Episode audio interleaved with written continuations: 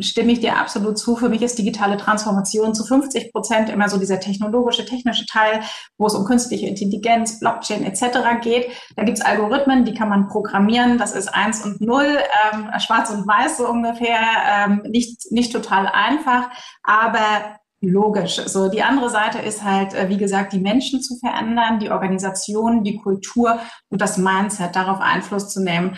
Und äh, das ist definitiv der herausforderndere, aber auch der spannendere Teil meiner Meinung nach.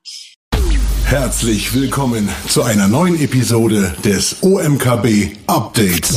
OMKB Updates. Der Podcast für Digital Business, Marketing, Technology und Innovation. Dich erwarten Erfolgsstories, Insider-Tipps und echte Mehrwerte mit den OMKB-Hosts Shahab Hosseini, Christoph Steger und Mario Rose. Hallo zusammen und welcome back zur OMKB hier live aus dem Studio in Berlin. Wir starten heute in unseren ersten großen Roundtable und fokussieren dabei das Thema Digital Marketing und ich freue mich sehr, dass wir dafür drei hochkarätige Gäste gewinnen können. Und zwar sind das Maria von Schiel-Plesen von Montblanc, Annalena Müller von Siemens und Jenny Gruner von Hapag-Lloyd. Ich werde euch unsere drei Protagonistinnen einmal ganz kurz vorstellen und wir werden dann sehr zügig in eine QA-Session gehen mit den einzelnen Kolleginnen und Kollegen und den entsprechenden Themenschwerpunkten. Maria von Scheel-Plesen leitet seit 2017 die globalen Medien bei Montblanc am Standort in Hamburg und betreut den kompletten Bereich Online- sowie Offline-Advertising. Vorher hat Maria bei Amazon die Marketingkommunikation für Luxusmarken gemanagt und hat auch davor im Bereich E-Commerce für Zalando in Singapur gearbeitet. Ihre digitale Expertise bringt sie nun in die Digitalstrategie eines Traditionsunternehmens wie Montblanc mit ein. Dabei ist sie verantwortlich für 22 Märkte in der kompletten Steuerung und auch bekannt als namhafte Speakerin auf diversen Kongressen wie dem Mobile World Congress in Barcelona, dem Transformation Summit in Dubai oder der E-Tail Asia in Singapur. Ihre Themenschwerpunkte sind Female Leadership, Diversity und Digital Transformation, natürlich mit dem Fokus auf Mont Blanc. Herzlich willkommen bei uns in der Runde. Maria, schön, dass du mit dabei bist. Vielen Dank. Freue mich sehr dabei. Dann kommen wir zu Annalena Müller. Annalena Müller von Siemens. Bei Siemens verantwortlich für den Bereich Strategic Communications Lead Technology Partnership. Ein beeindruckender Titel und was da tatsächlich hintersteckt, das werden wir im Rahmen unseres Digital Marketing Roundtables natürlich ganz genau herausfinden. Annalena war vorher bei Microsoft über vier Jahre tätig als Communications Manager Digital Transformation und zuletzt zwei Jahre bei VW aktiv als Plattform Strategy Global Content Hub Lead. Ähm, wir kennen Annalena Müller insbesondere, weil sie weitreichende Bekanntheit aufbauen konnte in Kombination mit den Social SEO-Aktivitäten, die sie zum Beispiel im Hinblick auf den VW-Vorstand maßgeblich innehatte, insbesondere für Herbert Dies, den die meisten von euch kennen werden und der mittlerweile zur Nummer zwei im Top Voice LinkedIn-Ranking aufgestiegen ist. Und in dem Zusammenhang hat Annalena über 22.000 Follower auf LinkedIn aufgebaut und ihr Personalwechsel von VW zu Siemens war tatsächlich auch die meistgeklickte Personalmeldung auf pressesprecher.com. Also da Props in deine Richtung, Annalena. Da scheint das Social Media Wheel für dich ja in diverser Hinsicht sehr gut zu laufen. Als Kind warst du schon Autogrammjägerin beim FC Bayern München, habe ich gelernt. Und auf Twitter kann man dir folgen als Fräulein Müller. Und da sieht man offensichtlich, dass du im Moment die altbekannte Umgebung inklusive der Alpenpanoramen sehr genießt und viel draußen unterwegs bist. Annalena, schön, dass du bei uns im Roundtable zu Gast bist. Auch von an dich ganz herzlich herzliches Willkommen. Vielen Dank für die nette Vorstellung und hallo in die Runde. Ich freue mich sehr. Hi. Kommen wir last but not least zu Jenny Gruner von Hapag-Lloyd. Jenny ist bei Hapag-Lloyd Director Digital Marketing. Hapag-Lloyd sicherlich auch den meisten von euch ein Begriff, hat über 13.000 Mitarbeiterinnen und Mitarbeiter und setzt mal eben schlappe 12 Milliarden Euro Umsatz im Jahr um. Ähm, Jenny ist seit drei Jahren im Unternehmen mit vorherigen Stationen, unter anderem bei Funberg Europe, ähm, wo es auch um Industrieprodukte ging und bei Hermes. Das heißt, du bist bei Hermes in das Logistikthema eingestiegen und dann von kleineren Paketen direkt auf Container umgeswitcht und hast gelernt im digitalen Marketing bei einer der namhaften Agenturen in Deutschland, bei der eProfessional. Deine Hauptaufgabe, Jenny, so konnte ich es herauslesen, ist es insbesondere ein digital skalierbares Vermarktungsmodell aufzubauen in über 144 Ländern, in denen die Hapag-Lloyd aktiv ist und Hapag-Lloyd sich dann mit deiner Unterstützung gerade auch in Höchstgeschwindigkeit äh, transformiert. Zudem hast du offensichtlich in der Familie einen gewissen Bezug zu dem Thema als Kapitänsenkeltochter und ehemalige Biologiestudentin. Auch da ein extrem spannender Lebenslauf, wie ich finde. LinkedIn-Heavy-Userin, glaube ich, so darf man dich auch bezeichnen. Und ich freue mich sehr, dass du unsere Runde komplettierst, liebe Jenny. Herzlich willkommen auch in deine Richtung und schön, dass du heute hier bei der OMKB mit dabei bist. Hallo Jenny. Hallo, ich freue mich sehr und äh, finde es super, was du über uns alle so rausgefunden hast. Mhm. Das gehört nun mal mit dazu, eine gewisse Vorbereitung tatsächlich auch auf euch. Und ich würde gerne einsteigen in die tatsächliche Fragerunde, damit wir ein bisschen mehr erfahren über euch, über eure Aufgabenbereiche und auch die Verantwortung, die ihr tatsächlich tragt. Maria, ich würde gerne bei dir einsteigen. Du bist bei Zalando gewesen, du bist bei Amazon gewesen, jetzt schon viele Jahre, aber auch bei Mont Blanc, ja federführend an der Spitze im Hinblick auf den möglichst sinnvollen Einsatz eurer Werbebudgets. Erzähl doch mal, wie ist es für dich im Cultural Clash gewesen, insbesondere wenn du dir deine Tätigkeit anschaust bei Amazon im Vergleich zu Mont Blanc? Was hat dich an der Firmenkultur bei Mont Blanc am positivsten überrascht? Also für mich war einer auch der Hauptgründe zu Mont Blanc zu wechseln, äh, für eine Marke zu arbeiten, die sehr viel Tradition hat, äh, sehr viel auch im Bereich äh, Heritage-Präsenz hat. Also es gibt ja Mont Blanc seit über 110 Jahren und äh, wenn man von vielen Digitalplayern, Lifestyle-Unternehmen kommt, äh, dann zu Mont Blanc, es ist eben super, super toll, ein wirklich physisches Produkt auch zu haben, für das man arbeitet. Und gerade im Bereich Marketing ist es natürlich eine wundervolle Kombination. Und äh, natürlich ist die Kultur komplett unterschiedlich. Also von Amazon ähm, super viele flache Hierarchien, sehr amerikanisch orientiert. Äh, auf der anderen Seite dann Mont Blanc als äh, Schweizer Luxusgüterunternehmen, äh, ursprünglich ja aus Deutschland. Aber die französische Kultur hat sich da eben auch sehr stark durchgesetzt. Und ähm, für mich ist es halt, glaube ich, auch sehr, sehr wichtig, so ein Mindset-Change zu erzeugen. Also das ist eins der, der Key-Themen, an denen ich arbeite. Also wirklich alle mit an Bord zu nehmen. Wir haben super viele Veränderungen im Bereich digital. Auch die ganzen technischen Implementierungen, die wir aktuell aufsetzen. Das Team ist stark gewachsen. Und äh, das ist halt für mich eine wundervolle Kommunikation, äh, die wir gerade auf der anderen Seite eben auch eine tolle Kombi äh, für so ein ja, Traditionsunternehmen zu arbeiten und trotzdem auch diesen starken Fokus auf digital zu haben. Mindset Change, Jenny, das dürfte für dich bei der Hapag-Lloyd auch genauso ein großes Thema sein, oder liege ich da falsch? Nee, also ich glaube, da sitzen tatsächlich Maria und ich auch im selben Boot, wenn es darum geht, Traditionsunternehmen ähm, äh, zu wandeln und das Mindset dort zu verändern, ist bei uns auch ein Riesenthema im Rahmen der Transformation. Absolut. Bleiben wir für den Moment noch bei dir, Maria, bei Mont Blanc. Du hast es gerade beschrieben. Klar, der direkte Produktbezug, gerade auch im Luxusgütersegment, ist natürlich etwas, was extrem wichtig ist und sicherlich auch eine hohe intrinsische Motivation schafft, so eine Marke eben entsprechend nach vorne zu bringen. Jetzt weiß ich, dadurch, dass du schon mal bei uns zu Gast warst, dass aber Mont Blanc ja auch eine, eine Kernkundenklientel hat, die nicht unbedingt zu den digitalen affinen Personen gehört. Also Gen, Gen Z, Gen Y dabei. Auch da wächst ihr sicherlich hinein, aber eure Kernkundschaft ist sicherlich etwas älter. Du hast es so schön gesagt, eigentlich klingelt bei euch auch noch permanent das Telefon und das Faxgerät läuft, weil eben die Kunden dann ihren entsprechenden Stift oder Koffer oder ähnliches bestellen. Wie treibst du denn in diesem Komplexitätsfeld, gegebenenfalls auch in dieser doch sehr, sehr heterogenen Mediennutzung in eurer Zielgruppe das Thema digitale Vertriebskanäle voran? Mhm. Also das genau richtig, wie du sagst. Also unsere ähm, aktuelle Database ist noch äh, 45 plus, größtenteils auch sehr männlich. Ähm, aber äh, wir targeten immer mehr Generation Y und Z. Wir sehen auch einen ganz großen Zuwachs in unserer Database, was super ist. Ähm, aber natürlich äh, müssen wir uns das Ganze immer, also Omnichannel anschauen, weil wir haben ein großes äh, Boutique-Netzwerk. Die Zielgruppe kauft auch sehr, sehr gerne noch in Boutiquen ein oder wie du auch sagst, geht über äh, Customer Service äh, Calls, gerade auch bei Produkten, die hochpreisiger sind. Die Uhren gehen ja bei 5.000, 6.000 Euro los und das ist natürlich was, was viele dann vielleicht per Telefon sich beraten lassen wollen oder sie gehen in die Boutique und wollen das wirklich anfassen, sich anschauen, äh, anprobieren.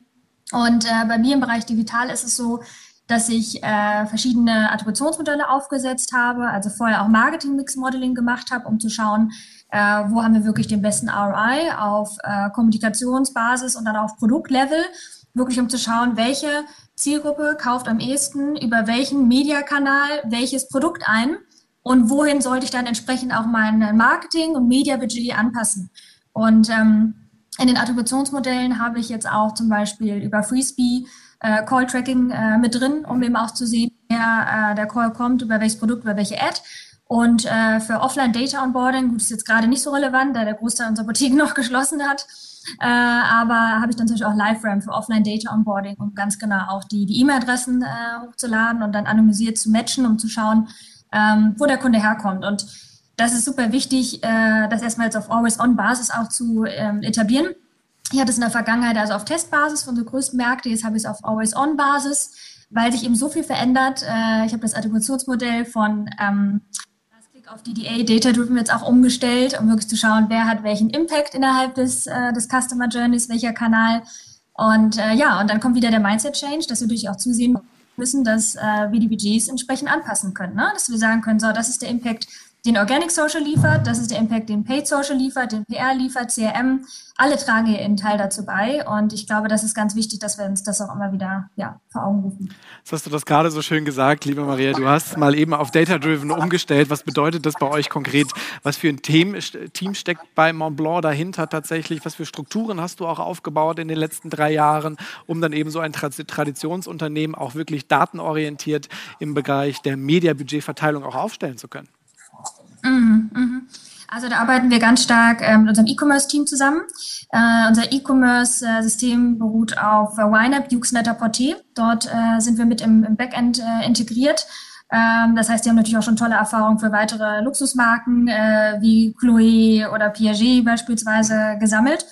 Und ähm, ich habe in meinem Team äh, Data Science mit aufgebaut. Also ich habe jetzt auch einen Data Scientist slash Marketing Analyst, ähm, der mich da natürlich auch stark unterstützt hat. Ähm, und es ist aber auch auf der anderen Seite immer ganz, ganz viel Kommunikation, Erklärung, äh, Packaging of Information, also was bedeutet das jetzt für uns ganz konkret? Äh, erstmal Last Click zu erklären, dann natürlich Data Driven zu erklären und dann eben auch zu schauen, ähm, wie äh, oder wie interpretieren wir die Zahlen, die wir jetzt sehen, äh, richtig und äh, können dann eben auch die richtigen Schlüsse ziehen. Und ich glaube, ähm, wenn, also wir haben das erst in, in zwei Märkten gelauncht von 22, okay. jetzt werden es immer mehr mhm.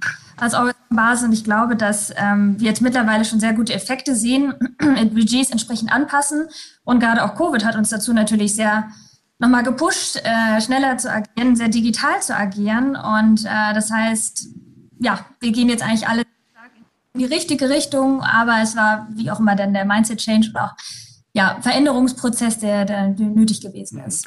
Du sprichst Covid an, hast es auch vorhin einmal erwähnt, dass in der Zielgruppe 45 plus natürlich das Boutique-Erlebnis ein wichtiges ist, das haptische Erlebnis, gerade auch bei Luxusprodukten 6000 Euro plus.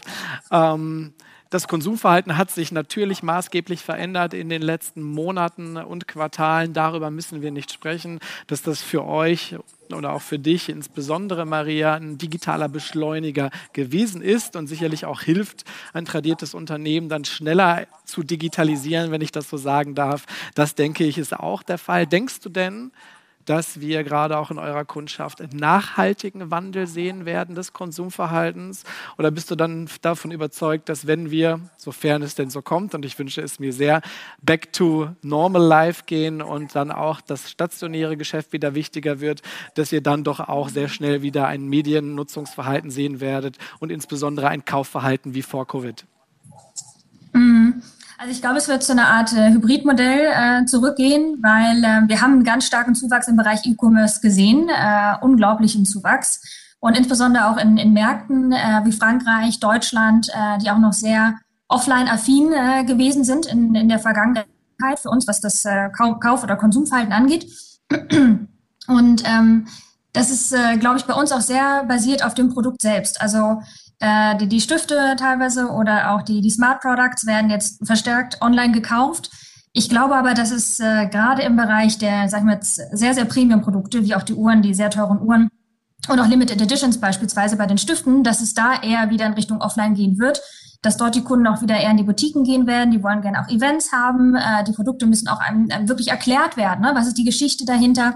Wieso sind welche Materialien benutzt worden? Äh, wieso haben wir diesen Influencer ausgesucht, zum Beispiel in der Kooperation? Also da ist wirklich noch mehr Storytelling, mehr Content auch äh, von Bedarf. Und deshalb denke ich, werden wir, haben wir einen Teil Richtung online geschiftet, den wir sonst vielleicht nicht so schnell wie online erreicht hätten. Aber es wird auch ganz klar weiterhin ein starker Fokus auf Offline, auf die Boutiquen geben. Callcenter ist entsprechend ein bisschen weniger geworden. Also ich glaube, dass viele jetzt auch sagen, so, ich kann es ja einfach mit Click and Collect mal ausprobieren oder ich kann auch mal anrufen, mich beraten lassen, aber im Endeffekt kaufe ich dann doch digital. Ähm, viele haben sich damit viel mehr auseinandergesetzt als vorher. Und ich glaube, was die Mediakanäle angeht, äh, wir sind schon von TV in Richtung Streamable, Addressable TV gegangen, was natürlich eigentlich super ist, äh, dass es ja viel besser getargetet ist und äh, wir auch einen besseren ROI bestimmen können. Äh, wir sind jetzt auf Audio-Ads beispielsweise auch gegangen, äh, Podcasts, äh, was, was vorher gar nicht im Media Mix integriert worden ist. Ähm, bei Social bin ich jetzt Richtung Social Commerce, Always On gegangen, äh, was auch top ist. Also ich habe viele neue Sachen jetzt auch ausprobiert, äh, mit starkem Shift auf digital oder eben auch versucht, die Offline-Kanäle, so gut es geht, dann doch in die Online-Welt zu bringen und besser zu tracken. Und äh, ja, das, das funktioniert sehr gut und damit können wir dann eben auch verschiedene Kundensegmente entsprechend abholen. Mhm. Gehen wir da noch mal ein bisschen mehr in die Tiefe, ähm, wenn du magst. Und zwar hast du gerade von Bewegtbild gesprochen, von auch einer gewissen Verlagerung eben Richtung Programmatic Buying beispielsweise, Addressable TV, aber auch Audioreichweite gegebenenfalls über Spotify oder ähnliches. Ähm, wie siehst du Addressable TV in deinem Media-Mix und Bewegtbildkampagnen im Allgemeinen online? Und was sind deine KPIs auf genau so einem Channel, weil der ja doch häufig noch etwas weiter weg ist von einer Conversion für euch? Mhm, mhm. Also was die KPIs angeht, äh, würde ich es eher für Awareness, also Reichweitenkampagnen nehmen. Und dann habe ich den äh, Reach on Target beispielsweise, ähm, zu schauen, okay, was ist die Gruppe, die ich erreichen könnte, die in mein Cluster fällt und wie viele Personen davon kann ich erreichen mit dem Budget, welches ich zur Verfügung habe, also was, mir, äh, was ich available habe zu dem Zeitpunkt in dem jeweiligen Markt. Ähm, dann kombiniere ich das aber auch immer mit Brandlift Studies, um zu schauen, okay, wie ist äh, wie hat sich die Awareness von Mont Blanc Pre- versus Post-Campaign äh, verändert? Wie hat sich auch die Wahrnehmung von Mont Blanc verändert? Also typisches Brand Awareness, Brand Perception, äh, Brand Credibility, gibt es ja diverse, diverse Faktoren, die man tracken kann, um zu schauen, wie hat sich in der jeweiligen Database äh, die Wahrnehmung von Mont Blanc verändert. Also das sind für mich so die, sagen wir eher Soft Factors, weil ich äh, kann da nicht von, äh, von Conversions äh, ausgehen. Das wäre zu weit her. Also es passt genau, dann eben nicht ja. mit, dem, mit dem Funnel Approach. Ähm, das heißt, es ist dann äh, besonders wichtig für Reichweitenkampagnen, äh, für unsere Brand-Campaign beispielsweise, für Video-Assets und Co. Und ähm, genau, also das ist für mich eine, eine tolle Kombination, eben auch, wie gesagt, die, die Offline-Kanäle weiter Richtung Online äh, zu bringen. Mhm. Und äh, bei Audio äh, gehe ich danach, um zu schauen, wer hat wirklich unsere Ad bis zum Ende gehört äh, wie viele Nutzer sind abgesprungen, wann sind sie abgesprungen und dementsprechend müssen wir es dann auch nochmal anpassen, äh, vielleicht nochmal die Cuts anders setzen. Äh, da sind wir nämlich komplett neu in dem Feld. Ne? Also wir hatten vorher noch keine Audio-Ads. Äh, manchmal hatten wir dann auch den Podcast-Host, der uns das quasi dann so announced hat. Ähm, äh, Mont Blanc, dass wir jetzt nicht in diesen typischen Jingle reinfallen, wie früher so im Radio, sondern äh, es war dann immer halt rein äh, ja, auf, auf Basis des Podcast-Hosts oder dann eben auch ja, mit Spotify in Kombination. Äh, ist uns aber auch mal ein bisschen tricky, weil bei Spotify äh, kann man ja auch natürlich dafür zahlen, den mit dem Premium-Account und ja. dann fällt ja auch ein Großteil der Werbung weg. Also muss immer schauen, auch von der Qualität der Audience, äh, wie passt das alles, aber das kann ich dann entsprechend auch bei Google Analytics äh, oder bei weiteren Third-Party-Tools sehen, wie, wie sich die Performance entsprechend verhält.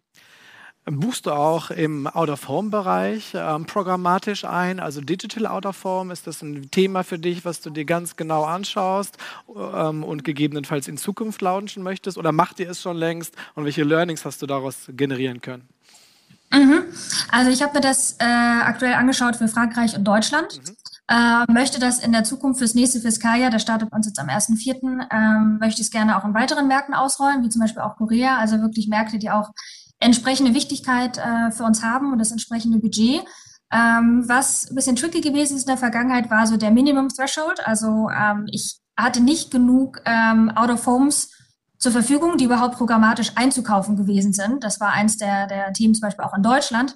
Ähm, dann bin ich auf rein digitale Autoforms gegangen, weil es immer noch mehr engaging ist mit Bewegtbild und Co. Ähm, aber in Frankreich beispielsweise läuft es sehr gut.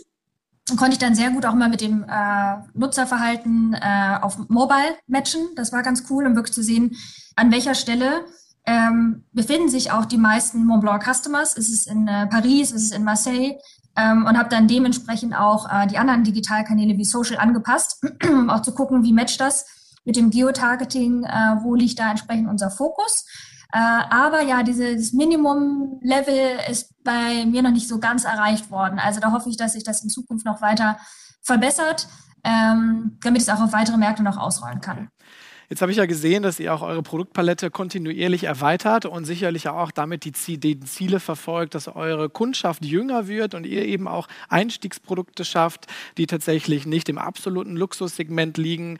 Ich spreche da zum Beispiel von eurer eigenen Montblanc Smartwatch, die ja auf Android-Basis läuft. Die muss man sagen, ja gerade vom Pricing her, korrigiere mich, aber so ungefähr 800 Euro aufwärts liegen dürfte. Das heißt, ein sehr, sehr klares Produkt auch, was in der direkten Konkurrenz stehen dürfte zur Apple Watch zum Beispiel. Ähm, damit in dem Zusammenhang setzt ihr ja auch mittlerweile als Mont Blanc auf durchaus jüngere Plattformen. Das heißt, es gibt euch zum Beispiel auf Snapchat, habe ich gesehen, auf TikTok habe ich euch zumindest mit einem offiziellen Kanal noch nicht entdeckt. Äh, wie bewertest du solche Kanäle für dich, ähm, die entsprechend dann auch in der Mediennutzungsverhalten sich klar erweitern? Woran entscheidest du, in welchen Kanal ihr investiert und in welchen nicht? Mhm. Also da äh, mache ich eigentlich meine Audience-Analyse äh, und schaue wirklich, äh, wie viele potenzielle Neukunden, ähm, die aber auch vorher Interesse an Premium- oder Luxusprodukten gezeigt haben, äh, entsprechendes Average Order Value äh, eventuell auch in der Vergangenheit generiert haben. Ähm, wie viel Potenzial ist dort äh, für uns? Und TikTok ist einfach ein sehr, sehr junger Kanal. Und ja, es gibt auch äh, ältere Kunden, aber ähm, die sind halt sehr marginal, ähnlich auch wie bei Snapchat. Und ähm, bei uns ist so, ich muss natürlich auch schauen, dass mein, äh, ja, mein ROI stimmt äh, auf Mediakanalbasis und deshalb bin ich noch bei den Top-Playern wie Facebook, Instagram und auch LinkedIn sehr, sehr erfolgreich gewesen in der Vergangenheit, weil wir eben auch so vom, äh, von der Zielgruppe her dieses Business, Lifestyle, Vergangenheit auch Traveler, auch durch die Lederprodukte und auch durch das, äh, die äh, Smartwatch beispielsweise, äh, sehr, sehr, sehr treffend äh, ja, getargetet haben. Und ähm, ja, deshalb TikTok schaue ich mir auch gerade an. Für, für manche Märkte ist es schon sehr relevant. Äh, Snapchat genauso. Also das ist bei meiner globalen Strategie dann eh so, dass die, die Märkte dann mit einem Counterproposal kommen und sagen, so, den Kanal würde ich aber gerne ausprobieren. Wäre super, wenn ihr vom Headquarter doch noch Budget auch zur Seite legen könntet oder wenn wir da mal einen Test fahren können.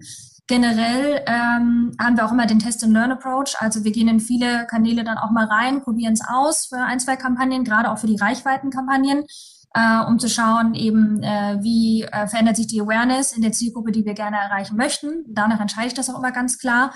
Und das Schöne ist ja auch, dass wir bei neuen Produkten wie eben auch der, der Smartwatch äh, sehen können, ob das überhaupt eine neue Kundenbasis ist.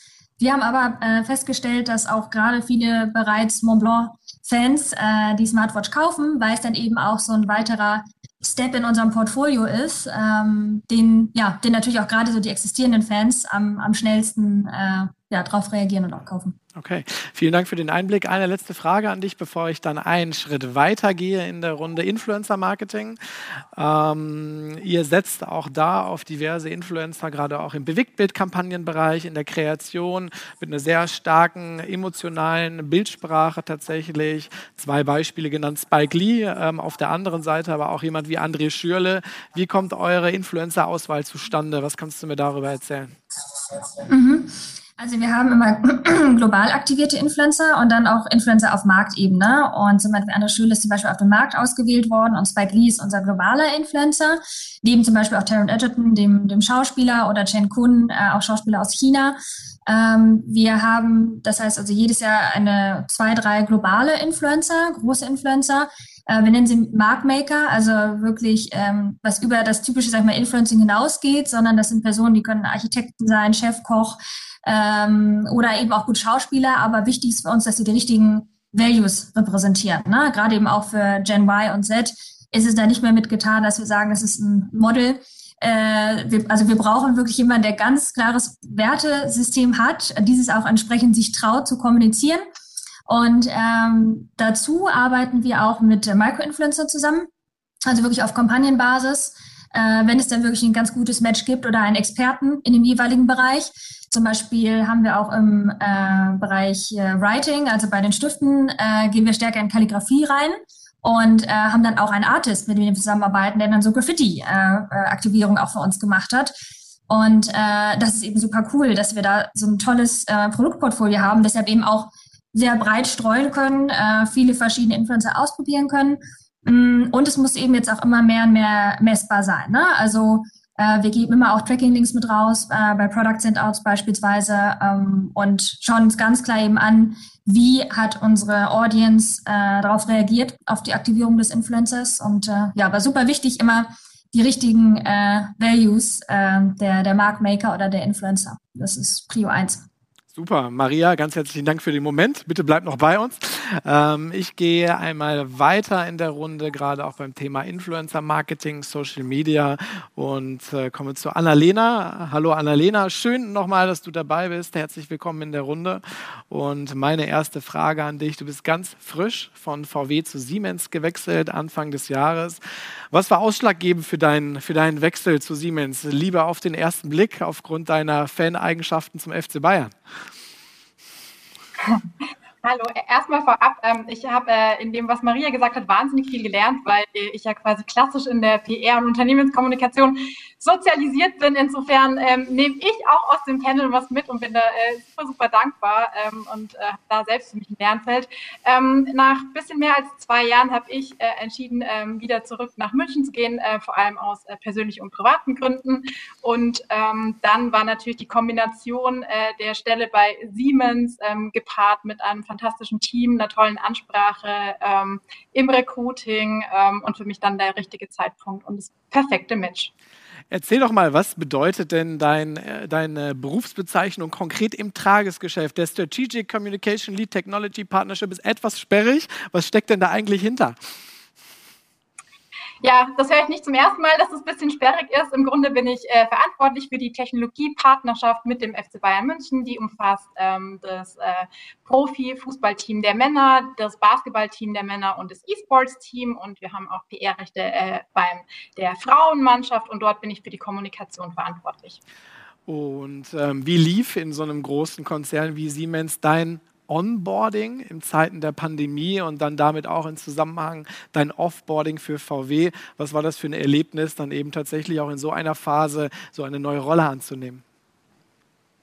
Dann starte ich mal mit dem Offboarding, um es in der chronologischen Reihenfolge zu halten. Ähm, ich habe mich ähm, digital bei äh, Volkswagen verabschiedet in einer ähm, Teams-Session äh, und ähm, anstatt ähm, einen Ausstand mit Leckereien zu machen, ähm, habe ich mich dazu entschieden, ähm, Bäume zu pflanzen, sodass wir mhm. alle was davon haben für ein äh, Nachhaltigkeitsprojekt in, in Deutschland und hatte dann am letzten Tag, an dem ich meine äh, Devices abgegeben habe, auch die Möglichkeit, mich von ein paar Leuten Corona-konform mit FFP2-Masken im Werk in Wolfsburg äh, zu verabschieden und Genau ähnlich ist es mit dem Onboarding bei Siemens. Ähm, es gab unglaublich ähm, viele äh, digitale und virtuelle Angebote. Es gab ein digitales Onboarding und ähm, ich glaube, wir machen uns alle nichts vor. Ähm, persönlich ist äh, immer ein Stück weit besser, vor allem auch um ja, die KollegInnen ähm, persönlich kennenzulernen, die informellen Regeln äh, in äh, größeren Unternehmen kennenzulernen. Aber es ist, wie es ist. Und ähm, sowohl beim Off- als auch beim Onboarding habe ich, glaube ich,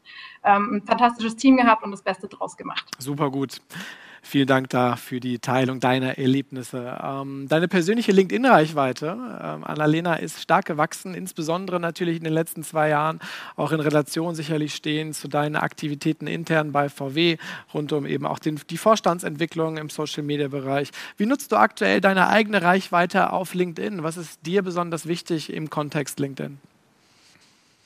Ähm, das ist interessant, dass du da äh, eine Korrelation ähm, ausmachst zwischen meiner Aktivität und meiner quasi beruflichen ähm, Entwicklung und den Aufgaben, die ich da habe und meiner eigenen Reichweite. Ich bin mir ehrlich gesagt nicht so ganz sicher, ob das da ähm, einen, einen direkten Zusammenhang gibt ähm, in, in der Funktion als Kommunikatorin, auch ähm, unter anderem für VorständInnen, mhm. aber auch für die Corporate Social Media Kanäle.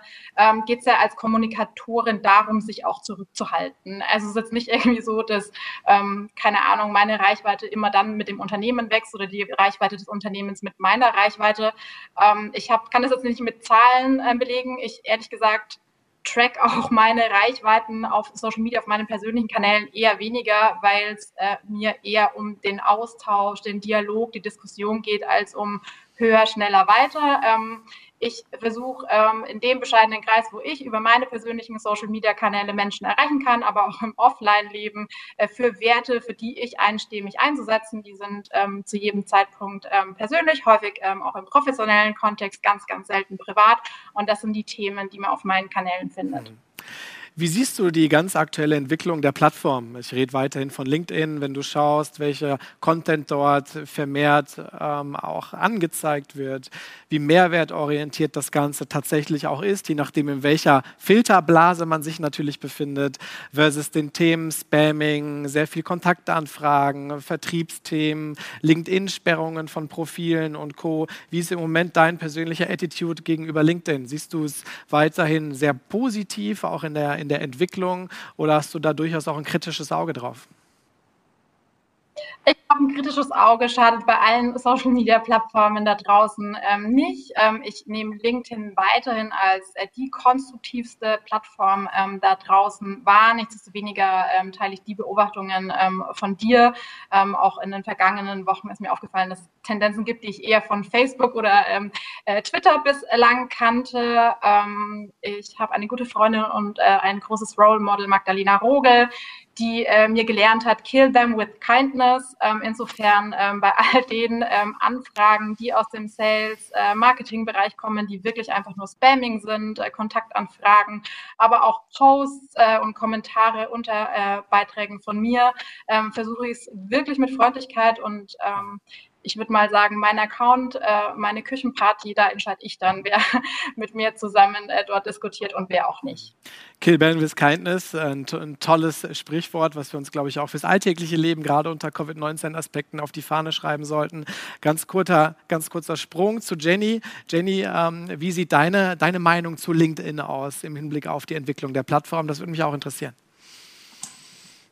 Also ich stimme da ähm, Annalena total zu, immer halt mit einem kritischen Blick da drauf zu schauen ähm, und ähm, ja, dass jeder für sich halt äh, einfach auch mit sich ausmacht, okay, wozu nutze ich das jetzt? Was sind meine Ziele, die ich jetzt äh, hier erreichen möchte?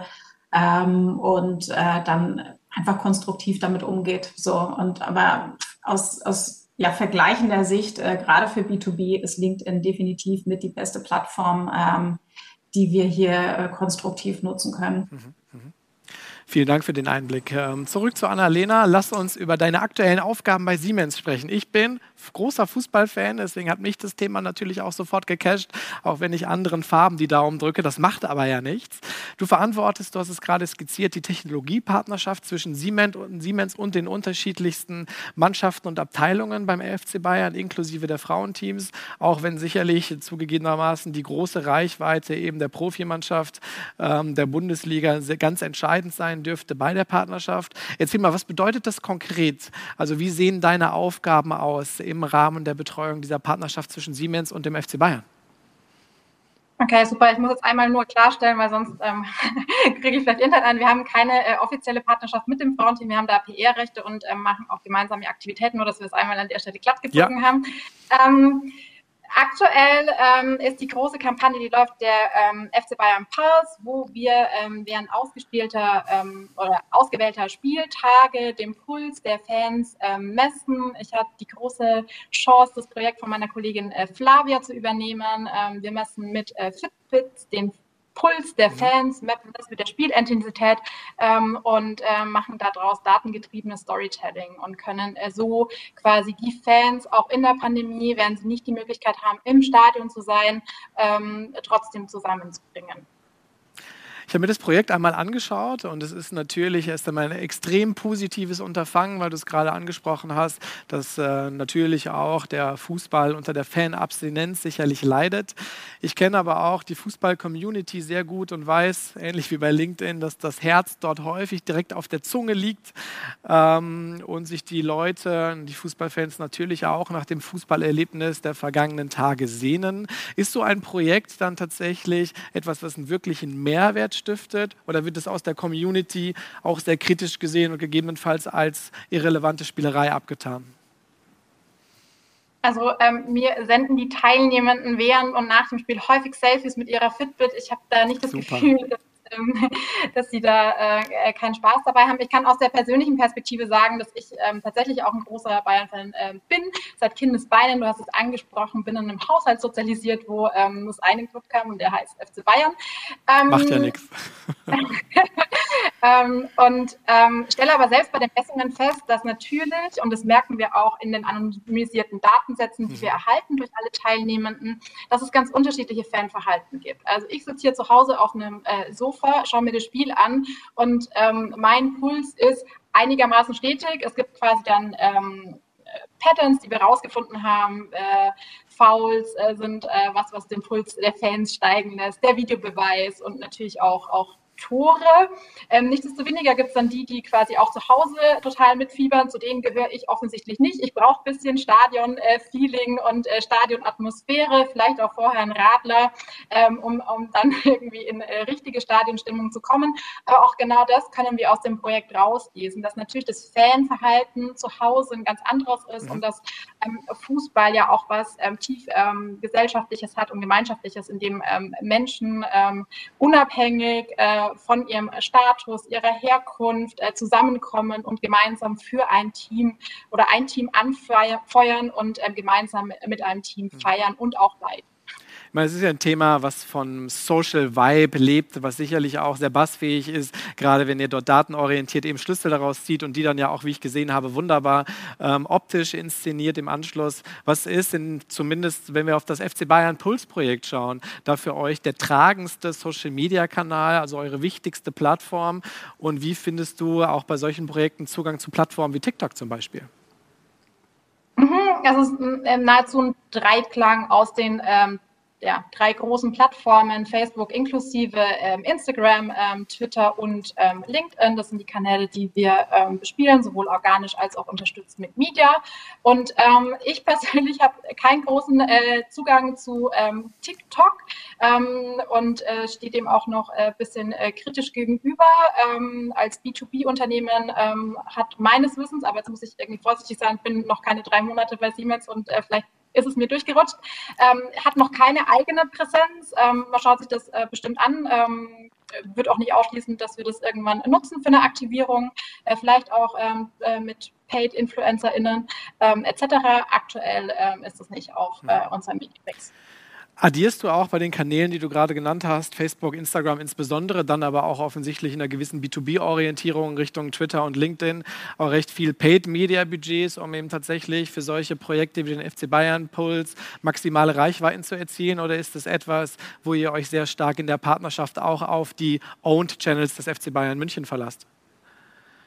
Mm, das ist ein Zusammenspiel, würde ich sagen. Und ähm, ich versuche auch in meiner Rolle bei äh, Microsoft, wo ich für den Mittelstand und B2B äh, zuständig war, seitdem äh, das zu leben, dass in der Kommunikation es eher quasi eine Menschkommunikation ist. Also ich kann auch EntscheiderInnen erreichen, äh, die als äh, Personen auf vor allem LinkedIn unterwegs sind und da nicht nur in ihrer Funktion als ähm, äh, UnternehmerIn, sondern ähm, als Mensch. Insofern ist die Unterscheidung zwischen B2B und B2C-Kommunikation da gar nicht so scharf. Und ich würde auch davon ausgehen, dass wir auf ähm, Instagram und ja, bleiben wir mal bei Instagram, ähm, bei Instagram jetzt äh, nicht die EntscheiderInnen treffen, sondern äh, die Personen, die vielleicht auch mit ihrem persönlichen oder privaten Account dort unterwegs sind, die äh, Fußballfans sind und natürlich auch die Fußballfans des FC Bayern. Jetzt habt ihr natürlich auch in der Reichweite, zumindest wenn wir es auf FC Bayern Seite orientieren, klar, ne, du kommst von Siemens dort in das Ökosystem und nicht von Vereinsseite. Auch äh, viele Fußballer, die selber eben als eigene Marken eigene Reichweiten kreiert haben und als Individuum entsprechende Owned Channel auch akt ähm, aktiv nutzen. Ich habe auch den einen oder anderen Fußballer entdeckt tatsächlich, äh, als Clubhouse zum Beispiel gerade seine zwei Wochen Hochphase hatte in Deutschland und gefühlt sich jeder am Wochenende mit Clubhouse beschäftigt hat. Siehst du da Parallelen zu den Themen, die du auch gelernt hast auf Corporate-Ebene, zum Beispiel in der Social-Media-Strategie von jemandem wie Herbert Dies? Also glaubst du, dass Unternehmenslenker in dem Zusammenhang etwas von Fußballprofis lernen können oder vielleicht andersherum? Oh, ich glaube, ähm, dass zu jedem Zeitpunkt wir alle voneinander lernen können. Ähm, äh, CEOs von PraktikantInnen, äh, wir von FußballspielerInnen. Ähm, insofern, ähm, ja, definitiv. Wie misst du denn bei Siemens, wenn du die Frage schon beantworten kannst, du bist ja noch recht neu tatsächlich mit an Bord, den Erfolg der Partnerschaft mit dem FC Bayern München? Ist das ein sehr, sehr reichweitengetriebenes Geschäft? Ist das etwas, was im Image natürlich auch diese beiden Marken schon seit vielen Jahren miteinander verbindet?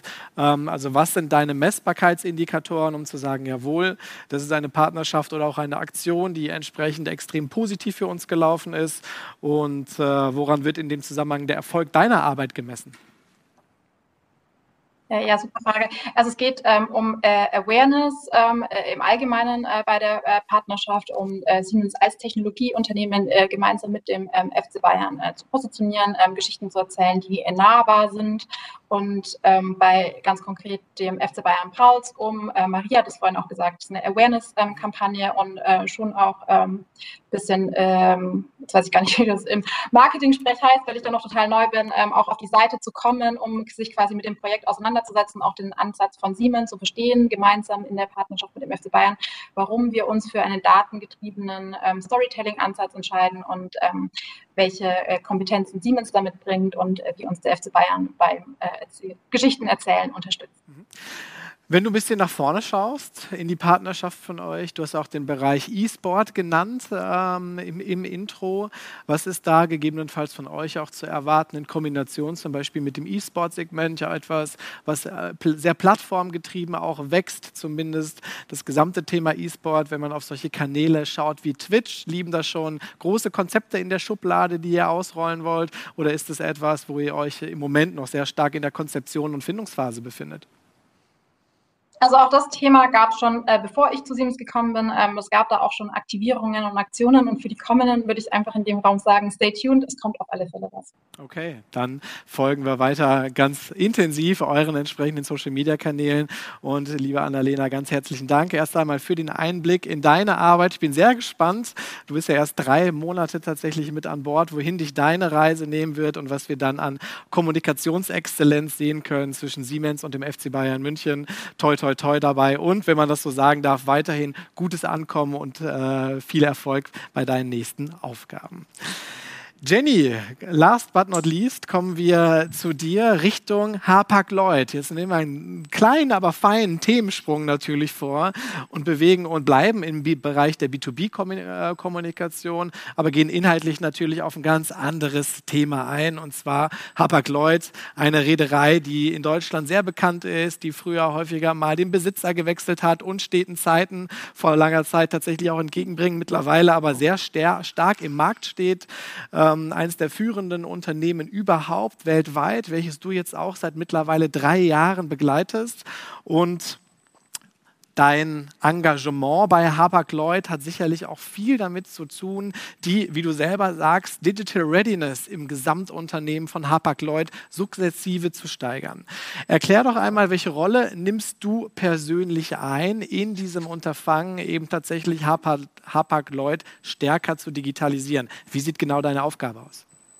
Ja, ähm, ich sage mal so, ich bin Digitalholic und ich bin Brückenbauerin. So. Ähm, einmal, ich habe die wirklich dankbare Aufgabe, seit drei Jahren digitales Marketing dort an Bord zu bringen, aufzubauen und zu leiten ähm, und das auf einer grünen Wiese. Ähm, und gleichzeitig ist das digitale Marketing Bestandteil der Digital Business and Transformation Unit, Heißt, wir unterstützen damit auch das digitale Business und die Gesamttransformation äh, des, des Unternehmens. So, das macht die ganze, ja, ich sag mal, das macht, macht diese ganze Story so spannend, ähm, weswegen ähm, ich äh, ja auch gerne jeden Tag ähm, mit an Bord gehe mit allen anderen Mitarbeitern. Genau. Jetzt gibt es Hapag-Lloyd seit über 170 Jahren, ne? wenn ich richtig informiert richtig. bin. Das heißt, einen ziemlich langen Zeitraum. Ähm, jetzt bist du drei Jahre an Bord, also tatsächlich ein, ein Mikroelement im Vergleich zum, zum, zum Gesamtlebenszyklus des Unternehmens. Welche Maßnahmen hast du konkret ergriffen? Das werden zahlreiche sein, aber vielleicht kannst du zwei oder drei besonders hervorheben, um wirklich Veränderungen zu erreichen, gerade wenn wir auf den Kulturwandel hinschauen im Unternehmen, das Abbauen gegebenenfalls auch von Ängsten oder Ablehnung, die im Zusammenhang ja. mit digitalen Projekten stehen. Ich erinnere mich da an Projekte von dir wie die Digital 100 beispielsweise oder die Einführung von OKRs. Erzähl doch einmal etwas äh, aus dem Nähkästchen, mit welchen Maßnahmen du unterwegs gewesen bist, um genau diese Probleme abzubauen bei euch. Ja, also erst einmal, ähm, das, das ist nicht alles auf meinem Mist nur gewachsen, sondern das ist tatsächlich ein äh, kompletter Team-Approach, weil Einzelkämpfer schaffen keine Transformation, ist meine Meinung. Und äh, da gehen wir gemeinsam als Team halt äh, voran. Ähm, und ich fange mal so an. Ähm, du hast ja schon von, von Ängsten äh, und, und Schwierigkeiten und so gesprochen. Und ähm, stimme ich dir absolut zu. Für mich ist digitale Transformation zu 50 Prozent immer so dieser technologische, technische Teil, wo es um künstliche Intelligenz, Blockchain etc. geht. Da gibt's Algorithmen, die kann man programmieren. Das ist eins und null, ähm, schwarz und weiß so ungefähr. Ähm, nicht, nicht total einfach, aber logisch. So die andere Seite ist halt, äh, wie gesagt, die Menschen zu verändern, die Organisation, die Kultur und das Mindset, darauf Einfluss zu nehmen. Und äh, das ist definitiv der herausforderndere, aber auch der spannendere Teil meiner Meinung nach. Ähm, vor dem Hintergrund, jeder weiß von sich selber zum Jahreswechsel, wir nehmen uns alle was vor, irgendwas wollen wir ändern, aufhören zu rauchen, weniger trinken, mehr Sport machen etc. Das reicht dann äh, bis zum 4.1. Genau, halten wir das durch. Und die meisten, und genau dieses Spielchen spielt man halt im Wandel, im Kulturwandel, im, in, in der Transformation. So. Und äh, da ist es einfach total wichtig, mit, ähm, mit dem, dem tollen Begriff, den ich auch in dem Rahmen kennengelernt habe, Ambidextrie ranzugehen. Das äh, kommt ursprünglich aus der Medizin, meine Beidhändigkeit. Und äh, es geht halt einfach darum, das Bestehende zu würdigen, weil es hat ja seinen Grund, warum es da ist und es hat auch seine Berechtigung und es hat ja auch funktioniert und das Neue willkommen zu heißen und beides halt miteinander ja ähm, zu verheiraten so und zu schauen, was funktioniert. Ähm, und ein weiterer Punkt, um halt Ängste zu nehmen, ist ähm, äh, vielleicht das Kind nicht immer beim Namen zu nennen. So. Also ähm, als Beispiel einfach mal, wenn ich jetzt äh, Menschen, die mit diesen ganzen Themen noch nichts zu tun hatte, dort hingehe und sage, naja gut, dann lasst uns jetzt mal einen Prototypen äh, bauen, wir nutzen dafür Scrum und brauchen wahrscheinlich zwei Sprints und danach checken wir einfach mal die Customer Experience mittels eines User Acceptance Tests. Ähm, ja, dann würde ich auch sagen, bitte. Äh, nee, aber ähm, und wenn, wenn wir es einfach das, ja, das Kind anders nennen und sagen, ähm, naja, komm, lass uns mal irgendwie so ein Testprodukt bauen und dann gucken wir mal, fragen wir mal die Kunden, wie finden die das, kriegen wir bestimmt coolen Input raus, ähm, den wir für die Entwicklung äh, gebrauchen können, ja, dann sind die Leute eher mit an Bord. So und äh, wir nennen das Silent Transformation, was ganz gut funktioniert. Und wir haben ähm, einige Erfolgsfaktoren äh, im Rahmen dieser Transformation, die uns helfen. Der eine, das sind, äh, ich sage immer, das sind unsere Nordsterne. Früher ähm, ist man ja in der Schifffahrt noch nach den Sternen nachts gesegelt. Gott sei Dank hat die Digitalisierung uns da auch sehr vorangebracht. Ähm, und äh, das ist zum einen natürlich die Vision. Hapag-Lloyd möchte Qualitätsführer werden äh, in der Schifffahrt. Äh, das, die basiert auf einer Strategie und äh, von der haben wir entsprechend unsere Mission abgeleitet. Das ist unser Arbeitsauftrag in der Digital Business and Transformation Unit. Ein äh, zweiter äh, Erfolgsfaktor ist für uns unser, also der, der Mindset Change. Hier haben wir ähm, unsere 5C Principles ähm, definiert. Das ist äh, Customer Centricity, also versetzt dich immer in die Lage des Kunden. Curiosity, ähm, also sei neugierig und wir lieben es, Neues zu entdecken. Collaboration, wir arbeiten als Team zusammen und sind erfolgreich als Team. Das hatte ich ja am Anfang auch schon äh, genannt. Äh, Confidence, wir lassen uns nicht von äh, diesen Unwägbarkeiten in der VUCA-Welt verunsichern und Courage. Ähm, wir empowern unsere ähm, ja, Kollegen und, und gehen als Role Model voran. Also, und genau dieses Mindset suchen wir einmal bei den Kollegen halt. Ähm, das sind die Menschen, die wir suchen, die uns unterstützen im Rahmen der Transformation. Wir versuchen das natürlich auch vorzuleben ähm, und äh, dann ja in dieses Unternehmen mit reinzubringen. So und ähm, darüber hinaus haben wir ähm, eine Struktur geschaffen bei uns in der Digital Business and Transformation Unit. Das sind vier kleine Excellence Center. Neben dem Digital Marketing gibt es das Digital Growth Team. Die verkaufen, also die sind mit dem Sales und ähm, Customer Service connected, verkaufen äh, sozusagen die Produkte offline, während wir sie online verkaufen. Das Digital Products Team produziert, also baut die Produkte und Data und Insights versorgt uns mit ähm, ja, Daten und Insights, wie der Name schon sagt, damit wir unseren Job alle besser machen können. Und ähm, in diesem Ansatz haben wir eigentlich die Silos, die es normalerweise im Konzern und Unternehmen gibt, aufgebrochen, ähm, haben mehr Transparenz, mehr Wissensaustausch ähm, und äh, ja, arbeiten einfach enger miteinander. Und äh, an das Growth Team sind auch die Digital 100 angeknüpft, die, du vorhin genannt hast. Das sind so unsere internen Influencer oder Ambassadors. Das sind aus den 129 Ländern, in denen Hapag-Lloyd Offices hat. Ähm, Menschen, die uns halt unterstützen und wo wir, die wir trainieren auf, auf einmal Produkte, digitale Produkte, ähm, dass sie die verkaufen, aber auch auf Transformation, Kulturwandel und solche Themen, ähm, damit sie die dieses Mindset und äh, die Transformation mit reintragen ins Unternehmen. Okay, eine beeindruckende Komplexität auf der einen Seite, aber natürlich auch das Abbauen eben entsprechend von Grenzen und Barrieren, die es gegebenenfalls mal gegeben hat zwischen den Abteilungen auf der anderen Seite. Du hast gerade gesagt, ihr habt Offices in 129 Ländern, ihr seid sogar in 144 Ländern aktiv. Wie funktioniert es da, Jenny, weil du ja insbesondere auch das digitale Marketing verantwortest, Struktur entsprechend in das digitale Marketing global zu bringen? Arbeitest du ganz intensiv mit den Landesgesellschaften zusammen, die dann entsprechende Learnings und Vorgaben von eurer Seite Seite umsetzen? Oder habt ihr da eben auch äh, große autarke Möglichkeiten in den Landesgesellschaften, gegebenenfalls auf die unterschiedlichen Zielmärkte auch einzugehen? Was kannst du mir darüber verraten? Ähm, also ähm, erstmal sind wir im digitalen Marketing, wir steuern das komplett zentral. Also wir haben nicht in den Länderwerk, in den Ländergesellschaften äh, Marketeers sitzen, ähm, noch nicht so, ähm, aber nur ein Gedanke meinerseits. Und ähm, wir arbeiten aber eng, wie gesagt, mit diesen Digital Hundred zusammen. Das heißt, wir bekommen ganz viel Input und Länderinsights von denen, dass äh, wenn ich zum Beispiel die Performance-Kampagnen steuere und sehe, ich habe zwar viele Registrierungen, aber am Ende kriege ich nur wenige Neukunden raus. Was stimmt denn da nicht? Warum werden denn diese Registrierungen nicht in Neukunden einge, äh, umgewandelt? Dann greife ich halt zum Telefonhörer und rufe an und frage halt, wie, was ist denn los bei euch? So, ne? Ähm, warum könnt ihr die Leads nicht umwandeln? Ähm, oder wenn es darum geht, ähm, welche, welche Feiertage halt äh, gerade irgendwo global sind, äh, etc. Also da haben wir mittlerweile große Listen, ähm, die viel, ja, viele Insights halt äh, sammeln, damit wir auch Anlässe in der Kommunikation haben und im Marketing ähm, auf die Kampagnen halt einzahlen können. Mhm. Und Besonders wichtig äh, ist, glaube ich, in dem Zusammenhang, dass wir versuchen, einen Global Approach zu fahren. Ähm, das heißt, die Maßnahmen, die wir machen, da versuchen wir globale, skalierbare Frameworks halt zu, äh, zu erschaffen, die wir aber trotzdem dann äh, lokal adaptieren können, was äh, Sprache angeht, was äh, möglicherweise Bildmaterial angeht oder Warengruppen, äh, die da besonders gefragt sind, Kaffee in Brasilien, wie auch immer.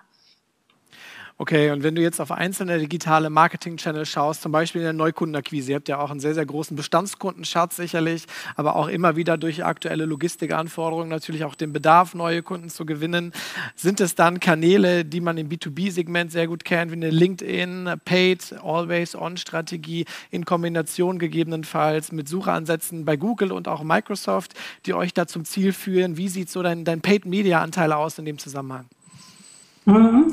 Also Neukundenakquise betreiben wir ähm, komplett über Performance Marketing, wo wir Google, Bing haben, Search und äh, Brand und Non-Brand. Ähm, Kampagnen, wo wir Display nutzen. Wir haben Programmatic eine Zeit lang ausprobiert. Ähm, dann kam Corona, ähm, dann haben wir es wieder abgestellt. Ähm, und natürlich Social Advertising, wo wir Facebook und LinkedIn nutzen.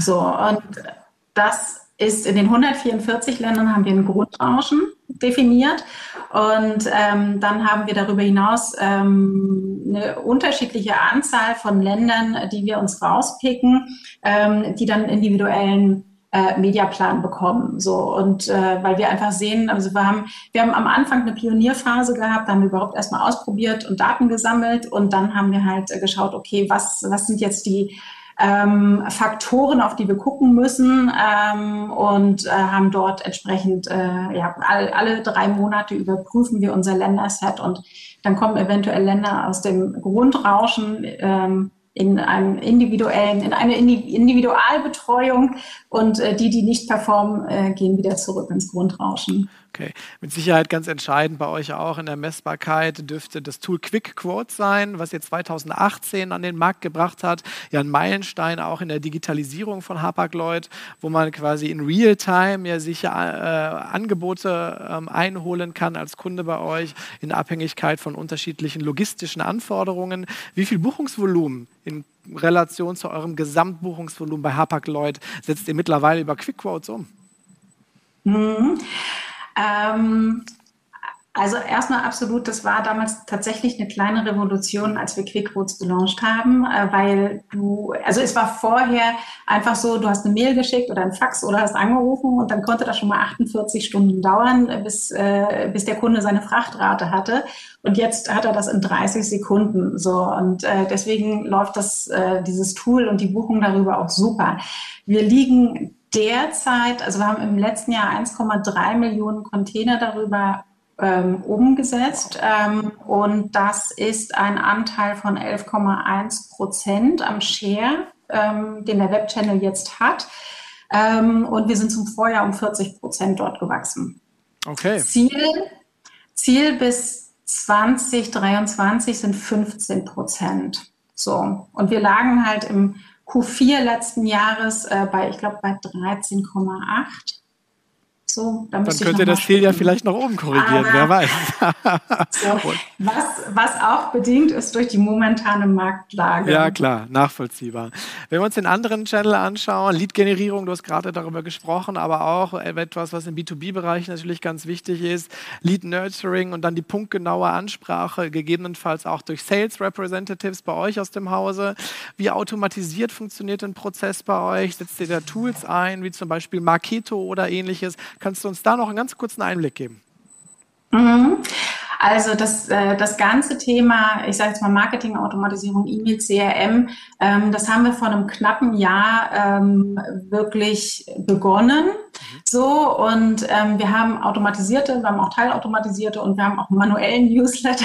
So, wir haben im letzten Jahr dort sehr viel ähm, viel Groundwork gemacht, äh, ein Scoring gemeinsam mit den äh, mit unserem Digital 100 auch. Ähm, erstellt und haben jetzt mittlerweile auch die ersten Journeys äh, online, die automatisiert äh, laufen ähm, und wo wir halt auch noch viel austesten. Ähm, im, zum Beispiel bei der Welcome Journey, was ist jetzt die richtige äh, zeitliche Dauer, wann ich welche Mail halt äh, oder in welchen Abständen ich diese Mails äh, versende etc. Ähm, es gibt noch ein paar, ich sag jetzt mal, äh, teilautomatisierte Prozesse, die wir haben, die basieren aber noch auf ein paar Altlasten, also ein alter technischer Workaround, die müssen wir noch rüberholen ähm, äh, und äh, dann äh, ja, entwickeln wir uns auf dem Gebiet halt äh, so peu à peu, aber haben dann noch bis wir wirklich die qualifizierten Marketing-Leads äh, an den Sales durchreifen, reichen, der anruft, äh, da ist noch ein bisschen Strecke zu machen. Okay. Wie siehst du in dem Zusammenhang ein Trending Topic, was aber tatsächlich schwer umzusetzen ist, gerade automatisiert und auch in der Perspektive noch an Relevanz gewonnen wird? Äh, redet ihr über Dinge wie Account-Based Marketing auch bei euch im Haus? ähm, ja, also der Begriff kam definitiv auf. Also wir haben ja auch, wir haben ja auch ein Großkundenmanagement. So. Und äh, da würde das auch absolut Sinn machen. Ähm, es ist bei uns in der DBT derzeit nicht im Fokus. So, weil ähm, wir sind halt alle noch ein recht kleines Team.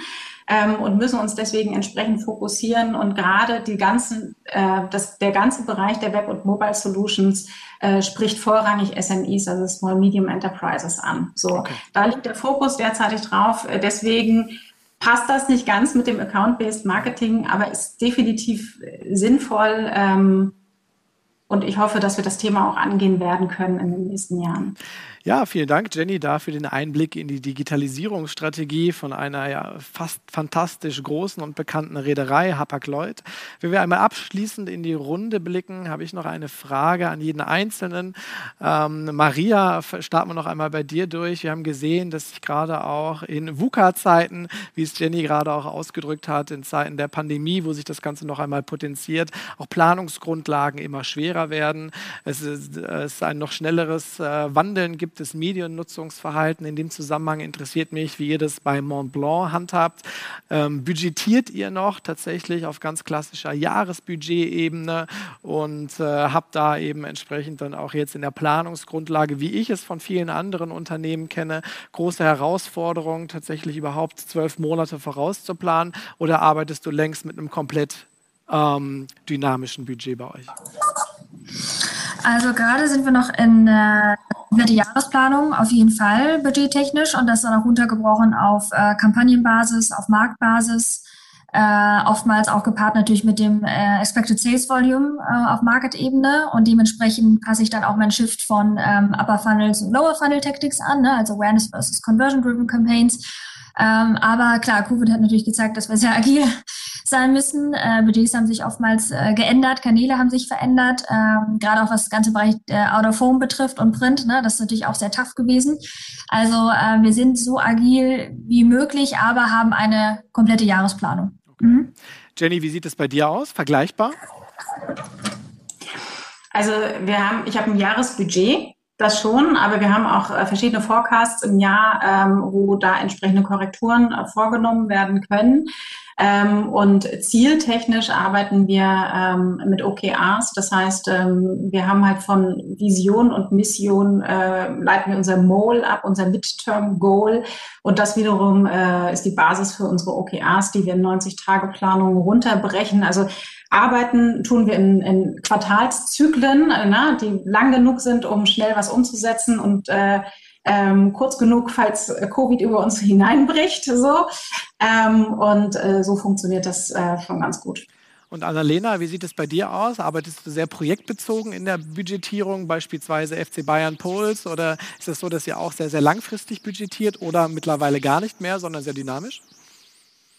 Ähm, ich glaube, auch außerhalb von Corona ähm, ist das Budget in der Kommunikation äh, äh, relativ häufig dynamisch zu gestalten. Insofern ähm, gibt es äh, zu dem, was meine Vorrednerinnen gesagt haben, gar nicht mehr viel hinzuzufügen. Man hat natürlich irgendwie einen Jahresplan, schaut aber schon, dass man irgendwie quartalsweise irgendwie die, die, Dinge plant und auch außerhalb solcher besonderen Jahre, wie wir sie aktuell haben durch Corona, ähm, gab es ja durchaus auch schon mal äh, Budgetcuts im, im, im laufenden Fiskaljahr. Ähm, insofern glaube ich, ist, ist man da immer gut beraten, äh, gut aufgestellt zu sein, einen Jahresplan zu haben, aber ähm, auch flexibel genug, das anpassen zu können. Okay, vielen Dank für den Einblick. Und Annalena, was würdest du sagen als abschließende Frage? Was ist deine größte Digital Marketing Challenge für das laufende Jahr? Zu verstehen, was Digital Marketing Challenge bedeutet. Ja, die Frage zielt darauf ab, was denkst du ist deine größte Herausforderung, wenn du auf digitale Marketingkanäle schaust, gerade auch in der Technologiepartnerschaft mit dem FC Bayern München für dich? Das Identifizieren also wirklich, du von neuen ähm, Plattformen. Scherz, ähm, ich, ich, weiß gar nicht ganz genau, wo du äh, drauf hinaus willst. Ähm, also ähm, na, welchen Herausforderungen du im laufenden Jahr tatsächlich begegnen wirst oder was du glaubst, dass für dich persönlich eine große Herausforderung ist in dem Zusammenhang. Also eine große Herausforderung ja. allgemein beim Impulsprojekt, ähm, auch jetzt bei, bei, dem, bei dem Laufenden, ist, ähm, jede und jeden ähm, für das Projekt zu begeistern. Wenn ich Teil der Messung bin, habe ich natürlich einen relativ nahen Bezug und quasi mit allen Kommunikationsmaßnahmen und allen Assets jede und jeden draußen mitzunehmen und auch ähm, Teil der Kampagne ähm, sein zu lassen. Okay, vielen Dank. Ähm, dann möchte ich mich, liebe Annalena, liebe Jenny und liebe Maria, ganz herzlich bei euch bedanken für eure Zeit, dass ihr heute teilgenommen habt bei uns bei der Online-Marketing-Konferenz. Wir sind jetzt tatsächlich schon, ich gucke mal auf die Uhr, ziemlich punktgenau am Ende unseres 60-minütigen Digital Marketing Roundtables ähm, gelandet. Hat mich sehr gefreut, mit, mich mit euch auszutauschen, ein bisschen mehr zu erfahren über die Themen, die euch bewegen und eben entsprechend auch die unterschiedlichen Logiken, die bei euch in den Firmen dahinter stehen ja zwei oder drei ganz unterschiedliche Companies und eben auch Herausforderungen in dem Zusammenhang. Ganz herzlichen Dank. Bleibt gerne noch ein bisschen bei uns heute im Laufe des Tages. Stürzt euch in die Plattform bei uns und ähm, toi toi toi. Bis bald. Vielen Dank. Vielen Dank. Danke, ciao. Ciao. So, wir gehen jetzt in die Mittagspause. Das heißt, wir machen einen 30-Minuten-Break. Kann jeder einmal ein bisschen durchpusten, sich was zu essen oder zu trinken holen, etwas relaxen und dann sehen wir uns nach der Mittagspause wieder mit dem nächsten hochkarätigen Vortrag. Ich freue mich drauf. Stay tuned.